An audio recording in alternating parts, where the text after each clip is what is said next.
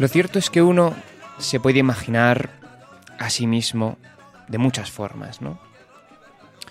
Levantando la tapa de una alcantarilla, por ejemplo, escondido entre unos cartones, y penetrar en ese submundo de túneles y tuberías de las grandes ciudades. Si te concentras, se puede respirar el hedor de las cloacas y escuchar los chillidos de las ratas, el tacto viscoso de ese monstruo compacto de basura, detergentes y toallitas bajo las botas. Mientras se lee esa maldita pared, escrito por Flaco, más conocido por el Robin Hood de Vallecas, uno casi puede imaginarse las miradas entre los compañeros antes de asomarse al abismo. La mirada del momento en el que tantos días llevas pensando, a unos instantes de que con cierta probabilidad no vuelvas a ver el horizonte, una puesta de sol o a sentir la carne de tu ser querido cada noche en la cama. Uno puede imaginarse a sí mismo encañonando al personal de una oficina bancaria, de rodillas, a tu merced, ¿no? Mientras a ti se te seca la tráquea y el corazón te da punzadas en el pecho. La frecuencia cardíaca te va a mil por hora, con la adrenalina disparada por las nubes. Incluso uno puede hasta fantasear con lo que supone ser adicto a la adrenalina de un atraco a la posterior celebración de, del éxito, rodeado de billetes, con una bandeja de plata pasando de mano en mano, y las falsas promesas atormentando tu mente. Esta ha sido la última vez.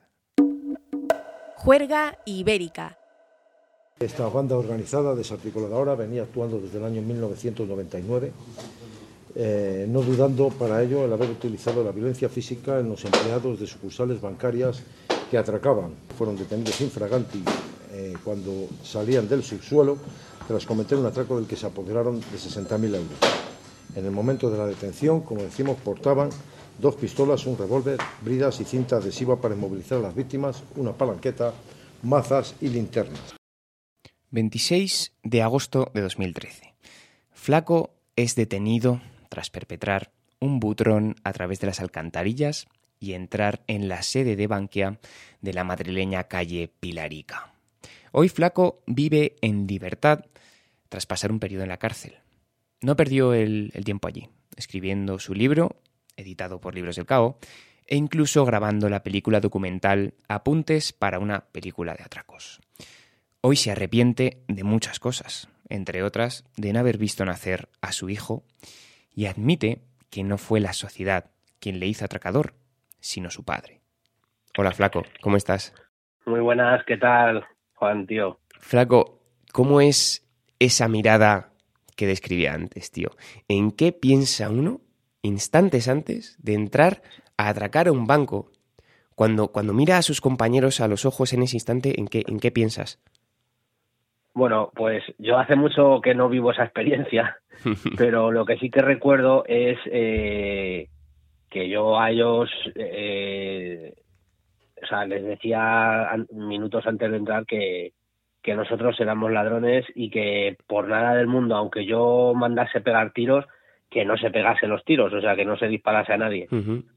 Y por, por la cabeza, pues te piensan, te rondan muchas cosas. Eh, pues yo me acordaba mucho de mi familia, ¿sabes? De mi mujer, de, de la situación y lo que más me marcaba era mucho mi padre. Yo cuando, o sea, cuando estaba a punto de, de entrar el primer empleado, eh, yo me acordaba de, de, todo lo que me había contado mi padre. El primer empleado en, en, el banco, ¿no? Entiendo. Exacto. Uh -huh. Sí, sí, sí. O sea, nosotros hacemos el agujero, esperábamos a que entrase el primer trabajador uh -huh. y una vez que entraba el primero, desactivaba las alarmas y ya era cuando nosotros irrumpíamos dentro y ya pues el atraco era un atraco al uso normal, o sea, uh -huh. un atraco de abre las cajas, los cajeros automáticos y, y lo único la diferencia era pues que salíamos por las alcantarillas, huíamos -huh. por donde habíamos entrado, vamos. ¿Y tú llegaste a pensar alguna vez a ponerte en la piel de algún empleado? Pues sí, yo además que siempre que he podido lo he dicho, que yo me, me arrepiento también mucho de, y, le pido disculpas, ¿no? De haber apuntado a, una persona inocente con un arma de fuego, pues no es plato de buen gusto, porque perfectamente podía ser tu mujer, podía ser tu madre, tu hermana, ¿sabes? La persona que está ahí y que está sufriendo ese atraco y esa, esa intimidación. Entonces, son personas que no tienen no tienen el por qué aguantar que un loco como yo en aquella época pues se levantase y dijera, venga, pues hoy os toca a vosotros. Entonces, eh, por ese lado sí que es verdad que, que, a esas personas inocentes sí que les pido perdón y, me arrepiento de haberles, haberles apuntado con una pistola.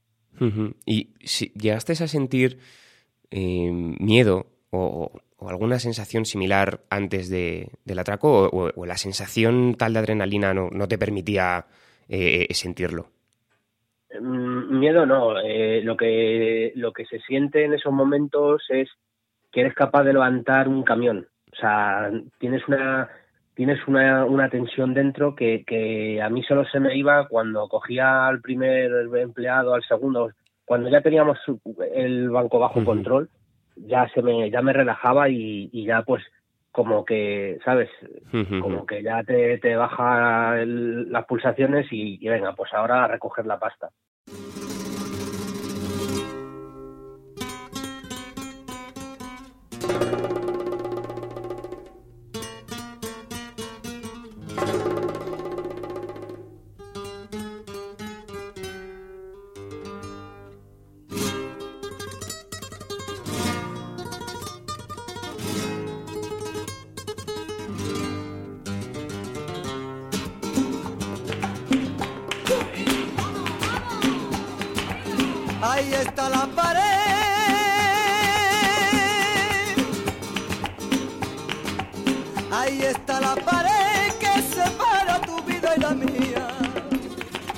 Y, cambiando un poco de tema, eh, ¿qué solíais escuchar mientras, mientras planificabais los, los butrones? Porque eh, comentas varios grupos y artistas a lo largo del libro, Los Tigres del Norte, Bambino, Los Chichos. ¿Tú tienes alguna, alguna canción que asocies a algún momento relacionado con, los atracos?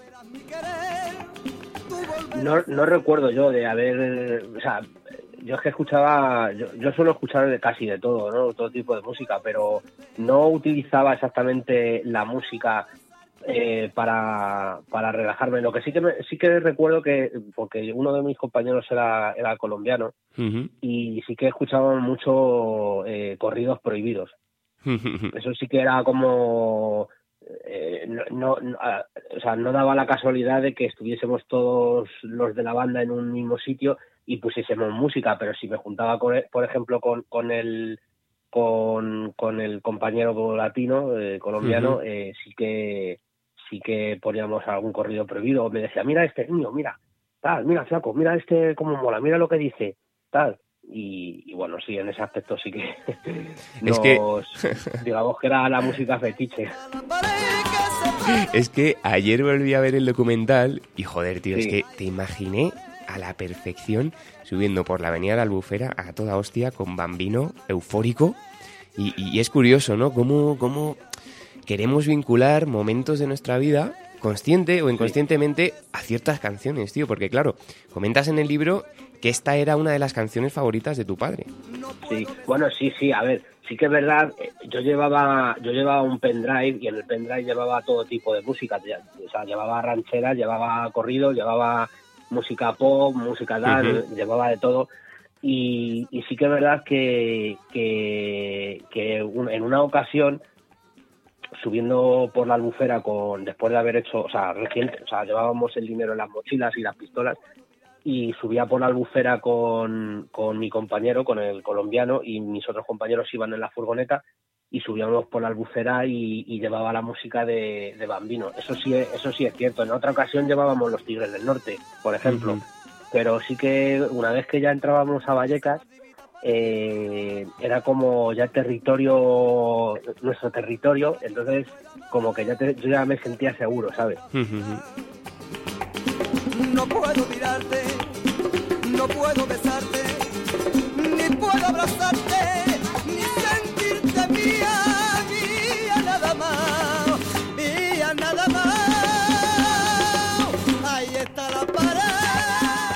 cierto, eh, ¿qué es eso de que tu abuela ha conocido a- al rey de reyes, a Camarón?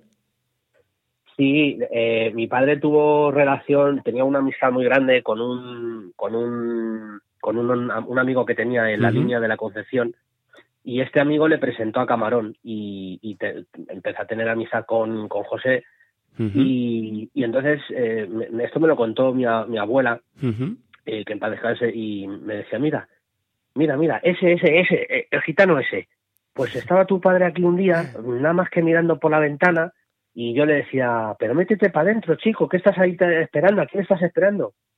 Y, y vinieron unos gitanos así, con los pelos largos, como lo decía mi, mi abuela, claro. Dice, claro, yo no sabía que era el camarón, sino con lo que me gusta a mí la música flamenca. Dice, mira, y me señalaba, estábamos comiendo, y me dice, mira, ahí mismo, donde estás tú sentado, hijo, ahí se sentó el camarón, ahí. Ahí yo le puse un cocido y luego se tomó una taza de café. Dice, y luego tu padre desapareció y estuvo dos días por ahí de juerga.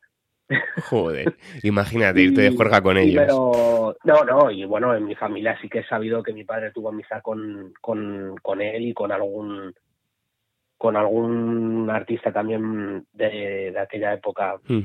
Es que no, no quiero nombrarlo porque sigue vivo y Sí, yo sí. no sé si le puede influenciar. No, no, vamos. desde luego. Eh, el artista vive en la Costa del Sol, vive por la Costa del Sol y, y a, toda- a día de hoy está vivo. Me puedo imaginar quién es.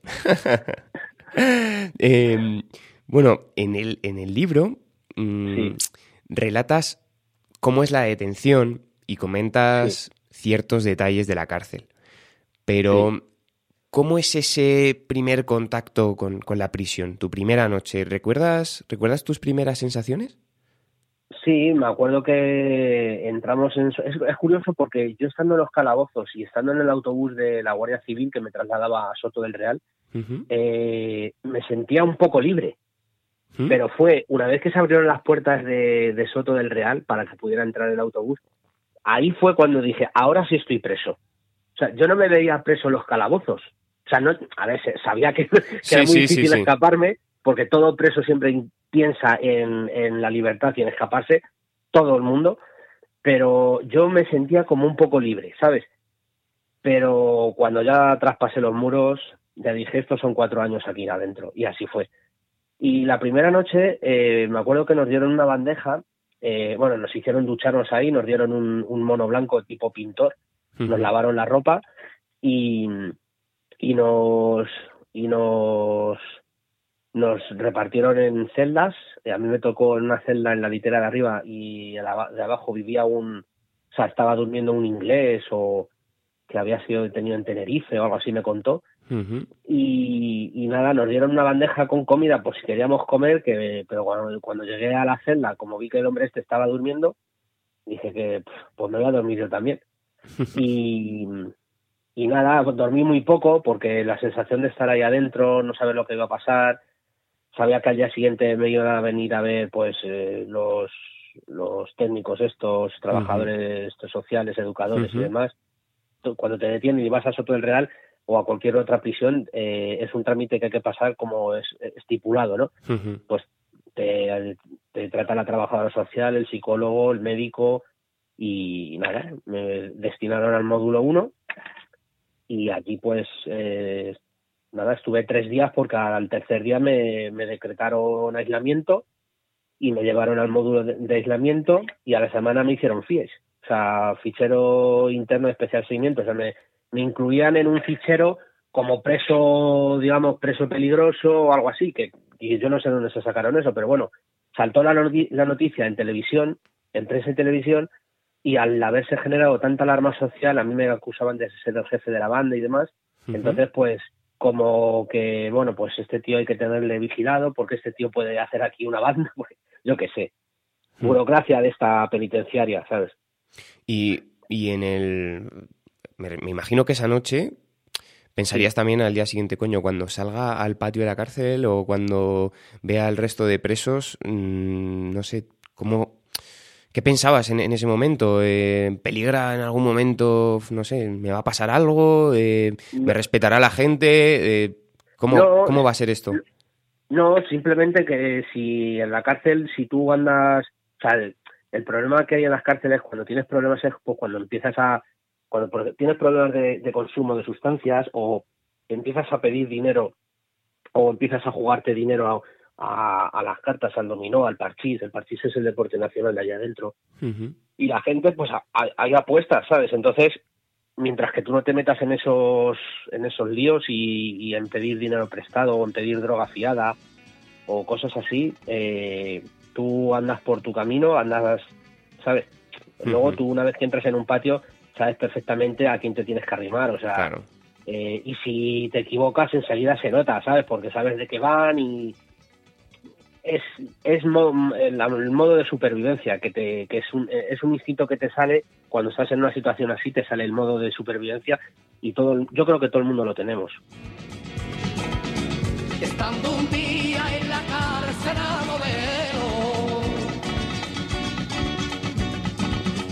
en mi chabola no paraba de pensar.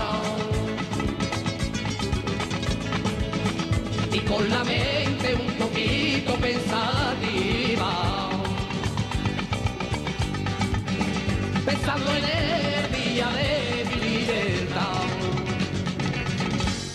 Tocan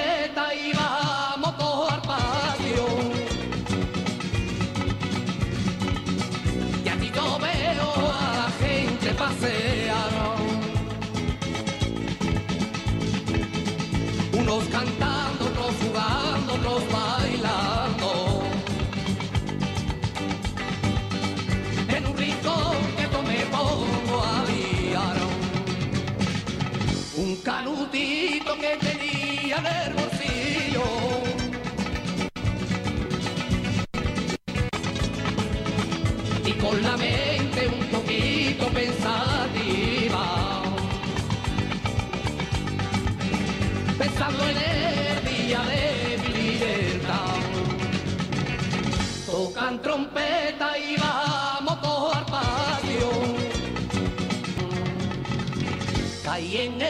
patio, me lo miro con desprecio. Porque si la abro no tendría que mudar. ¿Y cuál, cuál recuerdas que haya sido la vivencia o, testimonio de, algún preso más fuerte que, que hayas tenido en la cárcel? Juerga Ibérica. Puedes seguir escuchando el podcast en nuestro canal de iVoox